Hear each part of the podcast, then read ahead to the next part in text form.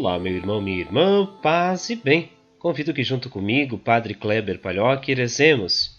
Em nome do Pai, do Filho e do Espírito Santo. Amém.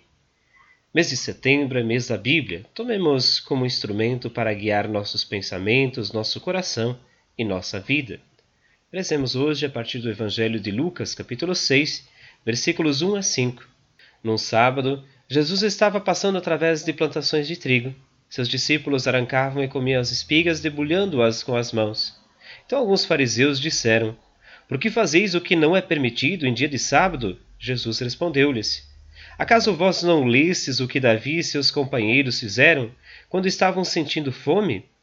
Davi entrou na casa de Deus, pegou dos pães oferecidos a Deus e os comeu, e ainda por cima os deu a seus discípulos e companheiros. No entanto, só os sacerdotes podem comer desses pães.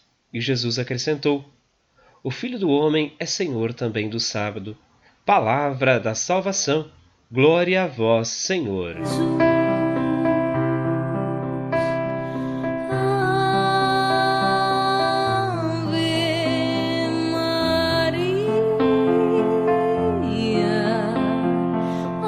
Meu irmão, minha irmã, meditemos sobre o evangelho que acabamos de ouvir. Neste dia, é importante que olhemos o Evangelho como um princípio também para a nossa vida. A pergunta que os fariseus fazem a Jesus é uma pergunta bastante complexa, eu diria.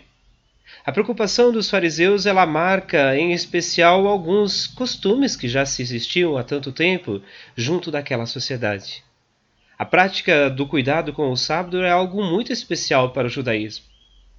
Jesus, porém, ele chama atenção para algo mais especial ainda. Quando falamos da fome ou falamos do cuidado com a vida, este supera especialmente todas as outras práticas e costumes que temos. Não há possibilidade alguma de mantermos qualquer costume que provoque a violência ou a morte. Isso na igreja, isso com a fé. Qualquer costume que seja nesse sentido perde a sua razão e existência a partir do cristianismo em especial, a partir daquilo que Jesus também nos aponta. Ritos são importantes. Nos fazem bem, nos aproximam muitas vezes de Deus. Porém, se ritualizarmos tudo e legalizarmos tudo, colocando tudo sob o comando de leis, de normas, a gente acaba perdendo o sentido.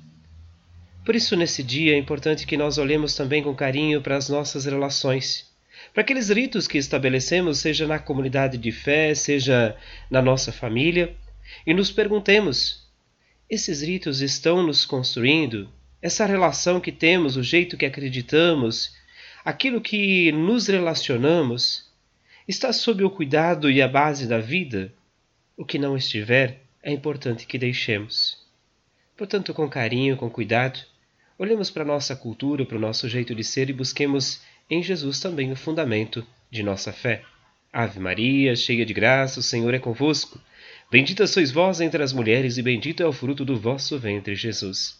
Santa Maria, Mãe de Deus, rogai por nós, pecadores, agora e na hora de nossa morte.